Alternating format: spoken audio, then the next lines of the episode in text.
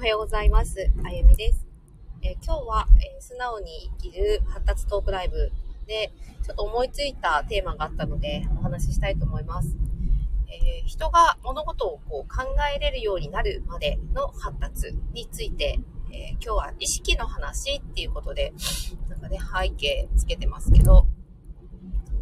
人が、えいろんなことを考えれるようになるまでに、どんなことをしていたから、そういう風になれるのか。えー、皆さん考えたことありますか、えー、実はですね、えー、前回、こう、読書をね、なんかこう、されて、それを発信している方が遊びに来てくださって、たまたま見たらそのコメントが、あ書いてくださってたのに気づいて、えー、ああ、読書いいなって、私も本を読むっていうのは、えー、なんか趣味でやるっていうよりは、私はなんかこう逆算思考がかなり強くて、何かこう達成したい時に情報を得るとか、えー、そのやり方を知りたいとか、そういう目的で結構の読むことが多くて、物事の決め方はそういうスタンスなので、読書を趣味でこう読書を楽しみにして読むっていう感じではないんですけど、その本との付き合い方っていうのはそんな感じなんですよね。ただ人ってその文字を読めるとか、その文字っていうものを見て、それを認知して頭の中で変換して、何かとこう繋げて整理をしたり、えー、してくれる。それをそしてまたアウトプットするために、えー、あどういうことなんだなっていうのを理解して、えー、それを行動に移すまでの動線っていうのは、いろんな人間の感覚や、えー、機能がですね、働いて、そういう状況を作ってくれているわけなんですよね。なので、えー、そこをやっぱり感じたときに、えー、物事って今まで過去ですね、その文字っていうものを通して、えー、やはり伝承されてきたもの、そして人に気持ちを伝えたり、こうやって自分が考えていることを伝えるときも、この言葉っていうものを使って言語化して、で、それに、思いを乗せて、え、伝えるわけなんですけれども、その思いを乗せて伝えるこの言葉を操るまでの人がそこまで行き着くことが発達だと、ね、改めて思ったんですよね。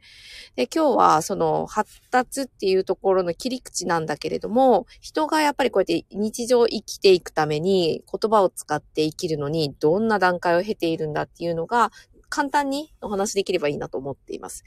で、今日はですね、えー、本っていうのをテーマに、お話しされている方のコメントを見て、この話をしようと思ったんですけど、皆さんが文字を読んだり、えー、今抱いている感情ですらも、頭の中で文字に変換されているのに気づいているのかなっていう。そう、改めてそうやって思思うと、感情や感覚、感じていることを文字なくして、えー、考えるっていうことが多分できないと思うんですよね。どうですかね？文字なくして 今思っていることを考える。うん。できないんですよね。で感じることっていうのは、まあ、感覚なので、そこはひょっとしたら無意識でできていることが多いから、言葉なくして感じることっていうのはできるかなと思うんですけれども、えー、そこの段階っていうのは、子供たちで言うと、赤ちゃん生まれる前、お腹の中から育まれているところなんですね。まさに発達の土台になります。で、7つの基礎感覚っていうのがありまして、えー、聴覚、味覚、嗅覚、触覚、えー、あと何がある？視覚、そして固有受容覚、平行感覚というね、えー、代表的な感覚があるんですけれども、えー、そのさらに、えー、その中でも土台になっているのは固有受容覚、えー、平行感覚、まあ、前提覚とも言いますけれども、えー、その中の、えー、あとはプラス半分ぐらい、えー、触覚が入ってくるかな。ま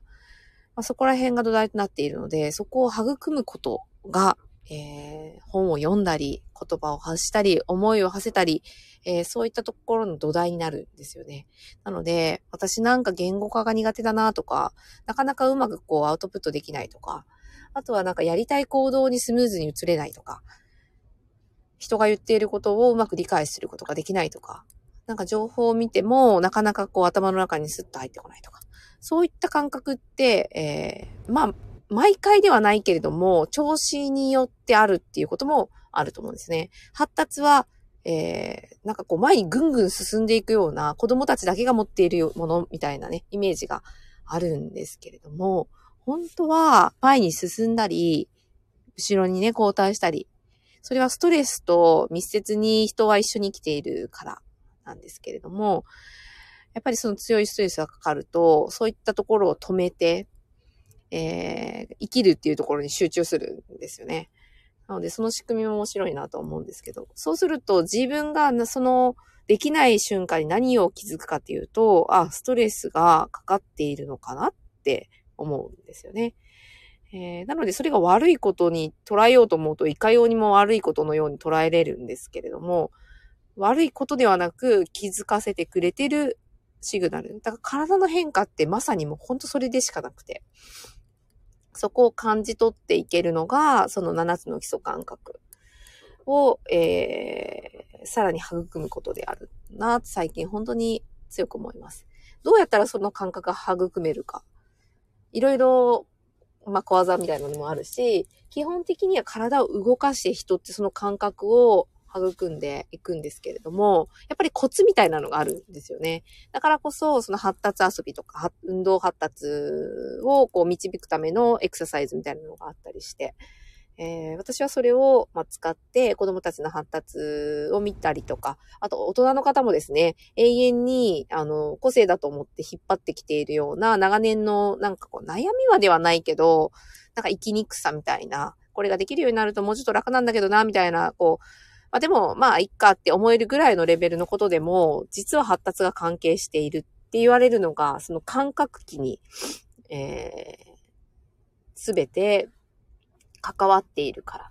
だなと思います。えよく聞くのが、なんか発達って思ってなかったってよく言われるんですけど、高速道路を走っていて、なんかこう周り、トンネルに入った瞬間に周りの壁が自分にバーッと迫ってくるような感覚がして、高速道路が怖いとか、